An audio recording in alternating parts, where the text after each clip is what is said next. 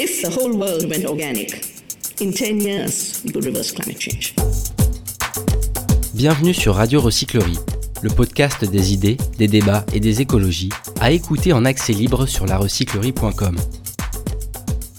À l'occasion du festival Garodoc, nous échangeons avec les réalisateurs Sophie Labruyère et Nicolas Mérieux. Bonjour Sophie Labruyère. Bonjour. Bonjour Nicolas Mérieux. Salut, ça va? Ça va? Merci d'être venu à la Recyclerie. Recyclerie qui, euh, dans le cadre de son festival Garodoc, va projeter votre film euh, Nouvelle Graine. Ça y est, vous êtes euh, sur le grand écran, vous êtes devenus des, des stars du grand écran. Au moins. Ouais. Au moins, des grandes stars. D'ailleurs, c'est chiant, hein, pour, je sais pas pour, comment ça s'est passé pour toi, mais de venir à la recyclerie tous les deux mètres, des photos, Ah, des oui. autographes. Oh là Des là. C'est dur, ciel. la célébrité, c'est dur. Ah bah moi j'ai vu, je l'ai vu ce film, donc Nouvelle Graine, je trouve que c'est euh, c'est pas un film de plus, c'est un film euh, qui propose une forte immersion dans le quotidien d'un jeune couple d'agriculteurs, donc euh, Zoé 24 ans et Anthony 27 ans, installés sur 7 hectares de terre dans les Landes. Et c'est un, film qui marque aussi pour vous deux un certain tournant, un certain tournant dans vos vies respectives. Est-ce que vous Ouais. pouvez du coup nous parler à la fois de ce film et de vos cheminements personnels? Tu commences, je commence. Sophie Oui, ce film, en fait, c'est arrivé un peu euh, comme un. Enfin, c'est un cadeau, hein, vraiment. euh. En fait, on était parti avec Nicolas euh, pour monter à la base un écolieu dans le sud-ouest, écolieu qui n'a pas vu le jour. Et en fait, ce film est né a poussé dans la terre landaise, si je peux dire, parce qu'on a rencontré donc Zoé et Anthony. Et en fait, ça a été un vrai coup de foudre amical, notamment entre Anthony et Nicolas. On s'est retrouvés autour de valeurs euh, communes et surtout leur projet euh, a- nous a tellement parlé et nous a tellement évoqué euh, des choses importantes. On s'est dit, enfin, tu t'es dit d'abord, Nicolas, euh, c'est ça qu'il faut montrer, Mhm. il faut en parler. Et effectivement, euh, c'est marrant parce que alors moi, avant ce film, je me serais pas dit venir d'une famille euh, plutôt agricole. Et en fait, si. Et du coup, en travaillant sur ce film, en réécrivant le film, etc., j'ai retrouvé en moi des souvenirs euh, d'enfance. J'ai un tonton et, une tata agriculteurs. Et je me suis dit, en fait, euh, ça vient beaucoup plus de mes tripes que je ne le pensais, parce qu'à la base, c'est vraiment un projet qui est né dans le cœur de Nicolas. Et moi, je suis arrivée après sur le projet. Et en fait, euh, je me suis dit, bah, en fait, il parle aussi de, de moi. Et, et c'est comme ça que j'ai embrassé ce film et que c'est devenu euh, une super belle aventure. Nicolas, vous, euh, ça vous a pris au trip aussi? Ça se voit vraiment lors du film? Bah, déjà, le déclic, effectivement, comme Sophie l'a dit, c'est la rencontre avec Anthony et Zoé. C'est-à-dire que nous, à la base, on était dans les Landes, on cherchait à monter un écolieu. Et moi, ça faisait déjà des années que je m'intéressais à l'agriculture, à l'agroforesterie, à la permaculture. Et euh, j'avais déjà imaginé, si tu veux, dans ma tête, je me permets de te tutoyer, excuse-moi. On peut se tutoyer, c'est parti. C'est cool. J'avais déjà imaginé dans ma tête le projet de vie idéal. J'avais déjà imaginé la façon dont je voulais planter les choses, la façon dont les, les- les choses euh, étaient en relation les unes avec les autres. Et en fait, quand on rencontre Anthony, donc on l'a rencontré dans une ferme d'un autre ami à moi qui a une ferme qui s'appelle la ferme Fantastique. Et on, on rencontre Anthony et Zoé là-bas et Qu'on il nous embrasse. raconte qu'on embrasse, il nous écoute. et quand Anthony nous parle de son projet, moi j'ai des étoiles dans les yeux parce que je rencontre le gars qui a pensé aux mêmes choses que moi Alors, c'est quoi ce projet? À la base. Dis-nous. À la base, mais nous on voulait monter un écolieu, c'est-à-dire Mm. en fait on voulait vivre Non, mais avec le, des pro- amis. le projet du coup d'Anthony et Ah, d'Anthony et Zoé Ouais, pour Eh revenir ben, un peu sur leur histoire et après on va faire le Alors, lien avec la une- vôtre. Une ferme en polyculture élevage, en permaculture, donc non travail du sol, non mécanisé, 100% autonome, que ce soit en amendement, mais également en eau. Et voilà quoi, c'est vraiment une ferme, on va dire, éthiquement irréprochable. Et donc le, film nous amène dans le quotidien de cette ferme. On voit que ça va avec son lot de difficultés. On n'est pas sur une, une utopie euh, parfaite. Difficultés économiques, administratives, difficultés du quotidien liées au climat, aux limaces. Et bien qu'Anthony soit passionné par son métier, il ne cesse de répéter dans ce film que c'est un métier ingrat. Euh, et en fait, il C'est est, vrai, il le dit plusieurs fois. ouais. et en fait, il est quelque part euh, au bord du burn-out, alors que Ah, il est pas au beurre, il en fait un beau. hein. alors que c'est- c'est- ce n'est que le début de, de l'installation.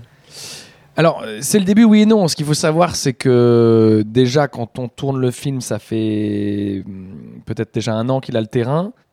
Et quand il était à l'école et en stage, comme je l'ai été, il avait déjà pas acheté les terres, mais on lui donnait, le, le propriétaire lui avait donné l'autorisation de commencer à travailler dessus. Donc du coup, il faut imaginer euh, que quand on va à l'école 7 jours, 7, 8 heures par jour, plus on fait les stages, plus on travaille sur son terrain, on dort plus en fait. hein. on dort plus. Et, et- et donc du coup, quand on passe un an comme ça, puis la deuxième année arrive, on s'installe sur son terrain. Et tant que le terrain n'est pas prêt, parce qu'il a récupéré, ils ont récupéré une terre de maïs conventionnel de 30 ans de monoculture, donc une terre morte. Mm. Et c'est pour ça, j'ai pas eu le temps de le dire au début, que ce documentaire est aussi intéressant, parce que c'est le défi de notre siècle, refaire vivre l'agriculture sur des terres mortes, parce que c'est 90% de nos sols en France qui sont morts aujourd'hui. Eh bien, quand on arrive cette première année à vouloir à s'installer, donc on a terminé le diplôme, on s'installe, il faut faire revivre cette terre, il faut produire, et l'argent ne rentre toujours pas. Donc on continue de travailler d'autant plus, Mm. sans être rémunéré. Et donc à un moment, il dit euh, une phrase assez forte. On rentre dans le modèle agricole déjà avec du stress. Quand vous entendez cette phrase, Sophie, ça vous fait écho à quoi? En fait, euh, je pense que c'est la confrontation entre le rêve et la réalité.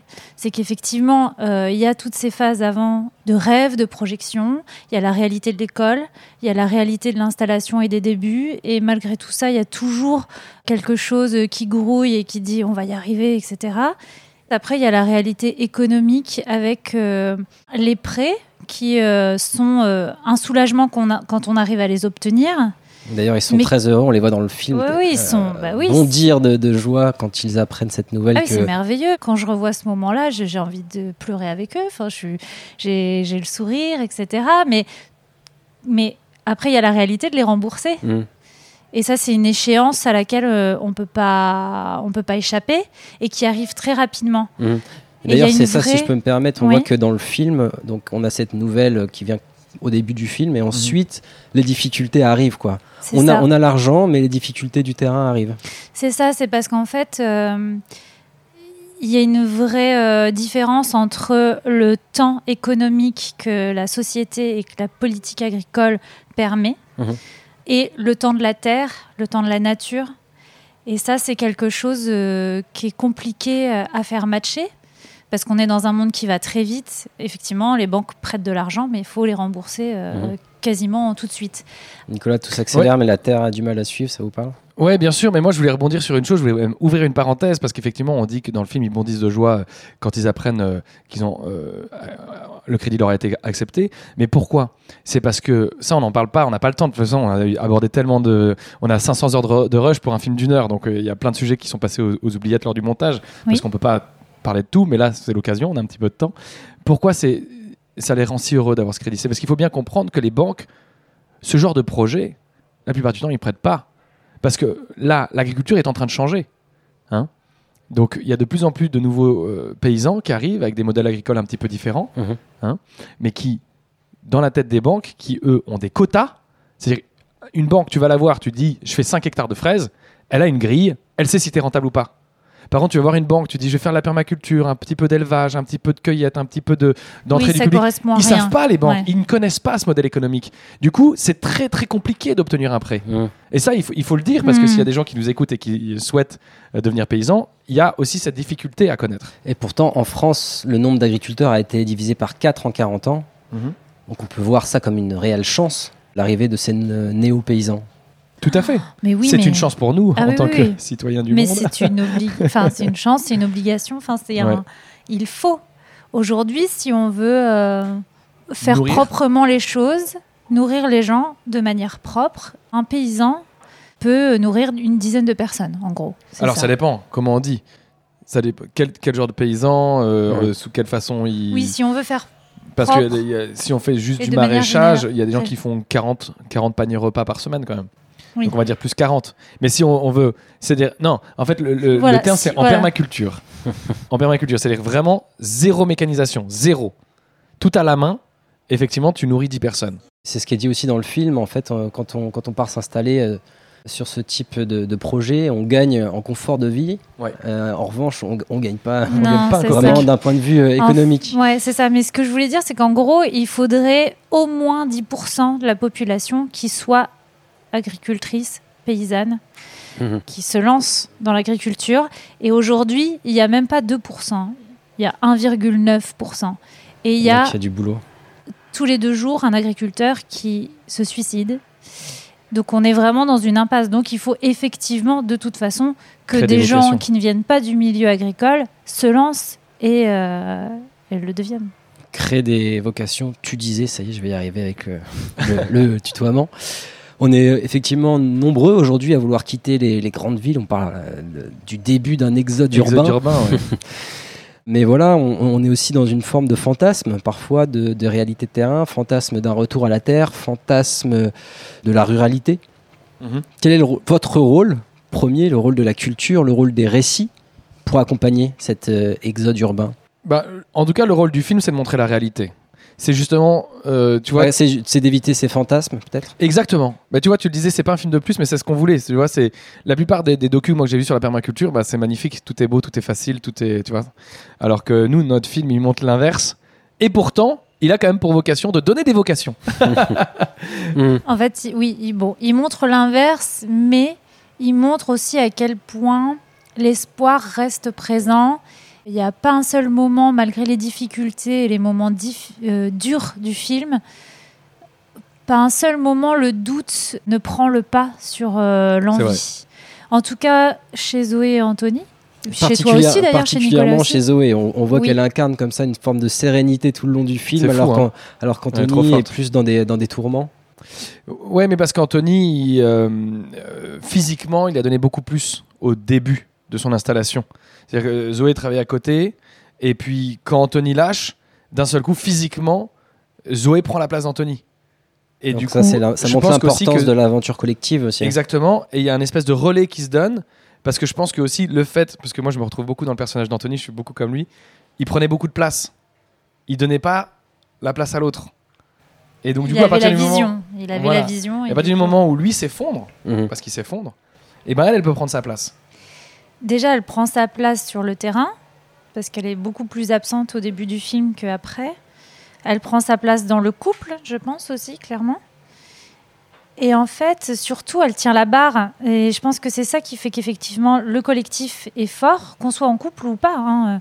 Le collectif, juste à partir du moment où on est plusieurs.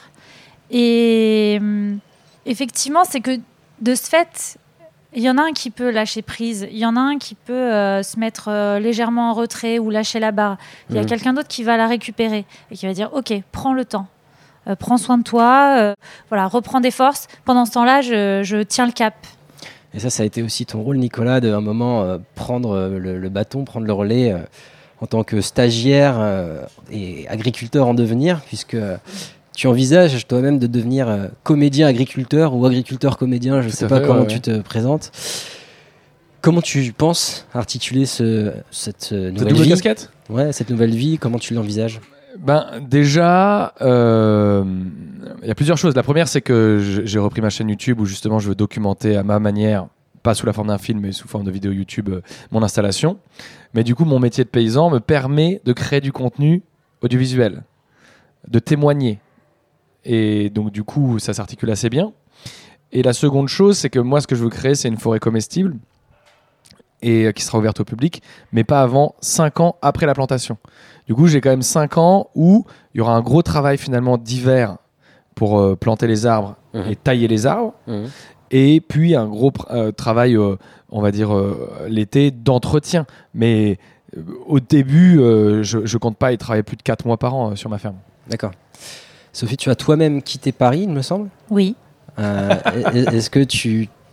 Quels sont tes, tes horizons Euh, Tu parlais tout à l'heure de, de ce projet d'écolieu. Alors là, je suis revenue à Paris actuellement, donc euh, on pourrait croire que je m'éloigne de cet objectif.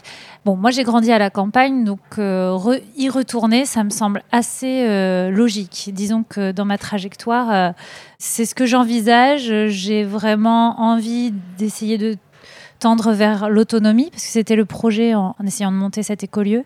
Donc ça, c'est ça reste un objectif.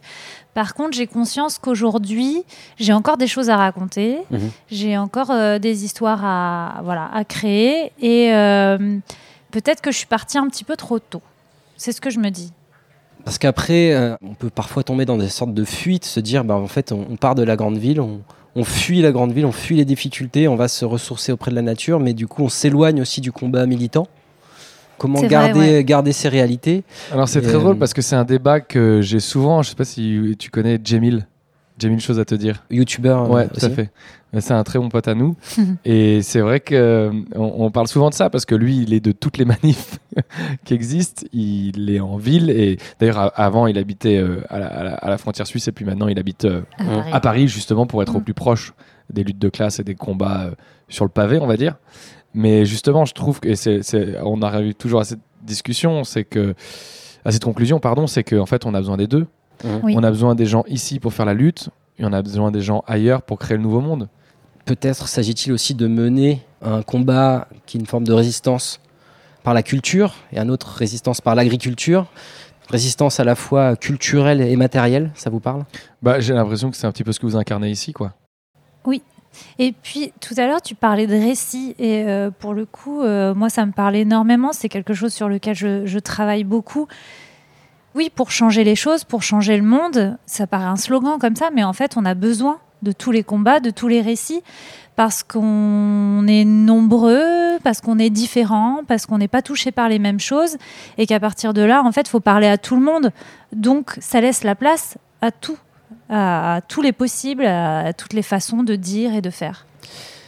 Moi j'ai quand même une question euh, qui m'anime aussi euh, en tant que euh, personne qui travaille dans la culture. Pourquoi vous misez à ce point sur une diffusion par YouTube? YouTube qui appartient quand même à Google, Hmm. donc le premier est G des GAFAM. Et euh, est-ce qu'il ne faut pas parfois savoir quitter ces grandes autoroutes et utiliser un peu plus de logiciels libres, essayer de créer de, de nouvelles voies? Bah, nous, notre film, il est sur France H, il n'est pas sur YouTube. Ouais. Après, tu parles peut-être plus de ma chaîne à moi? Plus en, en général de, de vos diffusions, euh, Ben, quand on regarde ça, vos travaux Ouais, bah du coup pour ma part, parce que c'est moi qui suis sur YouTube, ça c'est pareil, c'est une question qu'on me pose souvent. Et en fait, le truc c'est que d'un côté, tu as raison, c'est-à-dire il faudrait partir des GAFAM. Mais d'un autre côté, moi ce qui m'intéresse, c'est de vulgariser, de sensibiliser un maximum de monde. Et du coup, si j'allais sur notre plateforme, je toucherais que des gens qui sont déjà sensibilisés. Du coup, Et ça pourquoi ne pas, faire les deux? Aller aussi sur PeerTube? Bah, pourquoi pas, ouais. Si t'as envie de t'en occuper, vas-y. non, vraiment, euh, j'ai... c'est la seule raison en fait. hein. Je suis Mhm. sur ces plateformes-là, tu vois, euh, ça fait aussi, pardon, 3-4 ans que j'ai euh, une pastille sur TF1, tu vois. On Mhm. me l'a beaucoup reproché dans le milieu militant. D'accord. Et je dis, euh, ben ouais, mais en fait, il faut aussi parler aux gens qui regardent TF1. Donc, euh, ça fait quand même 16 millions de personnes par week-end. Sur YouTube euh, ou sur Peertube, je sais pas combien j'en ferai, tu vois. Un peu moins. C'est vrai que ça fait écho. bah, c'est vrai que c'est quelque chose. Moi, euh, en tout cas, on, on vient me chercher souvent sur ce genre de sujet aussi, bien que Mhm. j'ai pas de chaîne YouTube. Mais euh, pour moi, c'est l'idée de participer aussi à une société existante qu'on peut critiquer, mais tu as quand même un jeu global qui est sur la table. Alors sinon, tu joues tout seul dans ton coin. Donc soit tu joues un petit peu aux choses, euh, enfin au, au jeu avec les gens, et donc tu utilises aussi les outils existants, et tu peux essayer un petit peu de changer les règles au fur et à mesure. Mhm. Soit tu fais rien, et donc c'est ça aussi. euh, effectivement, il y a des alternatives, et on peut. Enfin, par exemple, ce soir, le film il va être diffusé sur Imago TV. Mhm. Bon bah voilà, c'est c'est une autre plateforme. Mais quand bien même, euh, sur YouTube, ça a aussi euh, du sens euh, si ça peut, effectivement, comme tu dis, toucher plus de gens. Et ça fait écho aussi au fait, de- on parlait de vivre ben, voilà, dans le sud-ouest ou vivre en ville, à Paris notamment. Bah, c'est ça aussi, c'est qu'effectivement, dans le sud-ouest, on était entre convaincus, encore une fois, et au bout d'un moment, bah, ça fait beaucoup de bien. ça- C'est assez drôle ce qu'elle dit ça. C'est agréable Vivre à vivre. convaincus. non, non, c'est vrai parce C'est que ça. dès, dès qu'on on sort de notre cercle et qu'on rencontre euh, des gens du monde réel, on va dire, et ben euh, moi ça me fait toujours bizarre. Je suis là. Ah mais merde, en fait il y a des gens en 2022 ils trient pas encore leurs déchets quoi. Oui. Tu vois ça Non, mais existe. c'est ça. C'est-à-dire qu'effectivement, ça fait beaucoup de bien et c'est aussi nécessaire hein, euh, d'aller bien. c'est ce qu'on recherche tous. Mais de régulièrement revenir en ville ou en tout cas d'y revivre un petit peu, on se rend compte aussi de la réalité et c'est quand même le monde dans lequel on vit et c'est quand même celui qu'on essaye de convaincre. Donc c'est quand même nécessaire de temps en temps de se faire des petites piqûres de rappel et de pas s'isoler et de Mhm. pas, euh, encore une fois, prêcher des convaincus. quoi.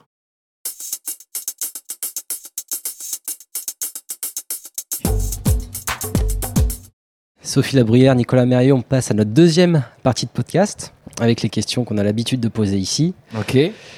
Quel a été votre plus grand déclic écologique, si vous pouvez en citer un seul?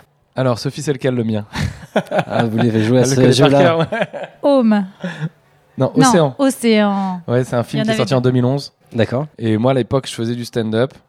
Et je vois ce film-là et je me prends une énorme claque. C'est d'ailleurs marrant qu'on- que j'en arrive là, du coup, à, à ce qu'on fasse un film é- écolo. Quel vois. euh, réalisateur ou Eh réalisatrice ben, tu sais quoi, je me rappelle même pas. Et en fait, euh, je vois ce film euh, en 2011. Il est sorti en 2011. Et à partir de ce film-là, je n'ai fait que d'écrire du stand-up sur l'écologie. Et d'ailleurs, Mhm. j'avais un sketch de 15 minutes rien que sur ce film à l'époque. On voit toute la puissance d'un récit. Mais tout à fait. Mais grave. Grave. Parce que c'est vraiment grâce à ce film que tout le reste de ma carrière. euh, Parce que moi, à la base, je savais pas que j'allais faire de l'écologie. hein. Moi, je voulais juste faire rire les gens. hein. C'est tout ce que je voulais faire. Et puis, je vois ce film et après, je me dis. euh, Allez, let's go, faut écrire là-dessus parce que c'est pas normal, personne n'en parle, tu vois. Après, je me Mhm. mets à faire des vidéos sur ce sujet et puis maintenant, je monte une ferme, tu vois. Tout ça, euh, ça part de là. hein. Sophie, ton déclic? Mon déclic. C'est passé aussi par, par un, un récit qui, qui t'a emporté ou est-ce que c'est des fois des expériences plus Je crois que personnelles? c'est un petit peu plein de choses en fait. euh, mais je pense que c'est venu avec l'alimentation. Le vrai déclic, le Mhm. jour où j'ai commencé à vraiment euh, changer mon quotidien. C'était ça en fait. J'ai euh, un ami qui s'est mis à devenir végétarien. Et je me suis dit, non mais moi j'y arriverai jamais. Mais j'essaye. Je m'étais dit, allez, je me lance. Un mois, je vais le faire et on, va, on verra bien. Et en fait, je n'ai eu aucune difficulté Mhm. à changer mon alimentation. Et je l'ai fait pour des raisons, pour le coup, là, écologiques, à force de, me renseigner sur effectivement les, les modes d'agriculture, le fait que, ça, que l'agriculture euh, euh, bovine, par exemple, euh, polluait énormément. Et en fait, ben ouais, ça a été un premier pas. Je me suis dit, ben si j'arrive si facilement à changer mon quotidien, je peux le faire sur d'autres choses. Et après, en fait, tout se reconnecte. En fait, les aussi les valeurs que tu as quand tu es enfant, de faire attention à la biodiversité. en fait, tu dis, bah oui. Petit point culture avant ta prochaine Nicolas. question. C'est un film de Jacques Perrin Ah, bah en plus, en qui est plus. sorti le 27 janvier 2010. Oh, Jacques. Eh ben, on, on le conseille à tous Et on l'embrasse évidemment. Bah, Pour maintenant. continuer avec les conseils, est-ce que vous avez de- des livres ou d'autres films peut-être à nous conseiller sur euh, l'écologie, sur l'agriculture ou peut-être d'autres domaines puisque l'écologie touche Moi, à tous les ai domaines un. de la société. T'en as un? Oui. Vas-y. Je suis en train de relire Indignez-vous de Stéphane Hessel. Alors, c'est pas forcément exclusivement écologique, mais c'est politique. Ça fait tellement de bien de lire un livre qui a été notamment retouché euh, par son auteur quand il avait 94 ans et qu'on se rend compte que s'indigner et Mmh. vouloir un monde différent, euh, plus juste pour tous et plus beau, parce que l'écologie rejoint très souvent le social, bah, ça fait du bien de se dire on n'est pas éternellement euh, des petits cons euh, qui râlons, euh, sorte d'adolescents euh, bobos écolos qui toujours crient contre le monde existant. Parce qu'à 94 ans, il avait encore ces idées-là. Et, Donc et- relisons Stéphane Voilà. Et c'est un tout petit livre, très facile à lire, enfin qui donne la patate en plus, qui donne, ouais, qui donne la foi. Nicolas, Un autre conseil de euh, petit film, de conseil, livre Eh ben écoute, en film là comme ça tout de suite dans la tête, j'en ai pas, mais en bouquin, là moi j'écris un nouveau spectacle de stand-up pour la rentrée donc j'en lis plein Ok. et le, le dernier euh, non pas le dernier que je viens de finir mais un autre que j'ai lu la, la semaine dernière que je trouve pas mal pour ceux ça s'appelle Tout comprendre ou presque du climat. Ok. Tu vois comme moi j'étais plus dans l'agriculture ces dernières années, ça m'a permis de me rafraîchir la mémoire parce que je, savais quasiment tout ce qu'il y avait dedans mais Mm. ça fait du bien de tout revoir d'un coup et c'est super bien illustré c'est Mm. c'est pas même pas vraiment un livre à lire tu vois c'est c'est un truc ça te fait un tour d'horizon de du bordel j'aime beaucoup après un livre peut-être plus pour les gens qui justement aimeraient euh, se rapprocher de la, de la permaculture ou du monde agricole il y a deux bouquins il y a Vivre avec la terre Bon, ça c'est un peu plus conséquent, un peu plus onéreux, mais en, en- en plus fa- facile pour les gens qui veulent se lancer, il y a tous les livres de Damien Decars à lire. Et sinon, il y avait un livre, parce qu'effectivement, pour changer un petit peu de Pablo Servigne que je, que je sers à toutes les sauces, il y avait le livre euh, que j'avais lu pour mon précédent spectacle d'Aurélien Barraud, qui est Ah, bah top. oui. Pas le, alors le tout dernier qu'il vient d'écrire, je l'ai pas encore lu, mais celui que j'avais lu à l'époque, c'est le plus grand défi de l'histoire de l'humanité. Mhm. Il est génial. Pour finir, dernière question. On part sur de l'utopie. Comment vous imaginez ce fameux monde dans, dans 20 ans si on arrive à, à changer, disons, radicalement de modèle agricole? Je commence? Ben, je pense que déjà, on aura un modèle de vie beaucoup plus lent. Parce que je pense que ce qui nous fait foncer vers le précipice, c'est ce- cette impatience euh, de l'être humain à, courir vers euh, le prochain confort. Et en fait, euh, si on change de modèle agricole, comme moi je le, souhaiterais, eh ben, j'a- j'apprécierais que tout le monde ait un peu plus d'autonomie. C'est-à-dire que tout le monde mette la main à la terre, parce que comme l'a dit très justement Sophie, on a besoin de une personne pour en nourrir 10. Mais le problème, c'est qu'une personne qui en nourrit 10, il c'est pas rémunérateur pour lui. Donc ça veut dire qu'il faudrait que chacun arrive à mettre un peu la main à la, à la pâte, à la terre, pour qu'on puisse tous se nourrir. Mhm. Donc du coup, ce serait un monde où en fait, on ferait tous des mi-temps. Et on serait tous à, à mi-temps agriculteurs et à mi-temps euh, notre métier, quoi. Mais clairement. Sophie, je ça prône le t'inspire aussi? mi-temps. Je prône le mi-temps depuis très longtemps. hein, euh. Alors, moi, je suis très optimiste, malgré tout. Malgré cet été euh, difficile. Ouais, ouais, je, je Le premier du reste de notre vie. Je pense vraiment que malgré euh, les difficultés, euh, le- l'entraide s'installe. Je viens d'une région euh, économiquement et socialement euh, complexe. Enfin, Le Grand Nord. et même si ça fait partie des lieux où politiquement c'est c'est le plus rude, ça vote bien à droite. euh, c'est aussi là où il y a euh, un réseau euh, d'entraide et euh, un tissu associatif très très fort. Et donc je, je veux croire en ça. Euh, après, euh, du coup, oui, donc pour faire la- le, le lien avec le mot, c'est euh, je crois plus en la protopie qu'en la dystopie ou en l'utopie. Ça rejoint vraiment les deux termes, c'est-à-dire que la dystopie, c'est forcément négatif et l'utopie, ça ne se réalisera pas. Et je pense que donc la protopie, qui est un, un nouveau terme hein, euh, d'un sociologue et futurologue qui s'appelle Kevin Kelly, prône le fait que le changement puisse vraiment venir et être positif, même s'il est lent. Sophie, Nicolas, on vous souhaite des protopies fertiles et de planter encore bien d'autres euh, nouvelles graines. Merci beaucoup d'être venu à la Merci recyclerie. toi. Merci À beaucoup bientôt, de avec nous plaisir. avoir invités.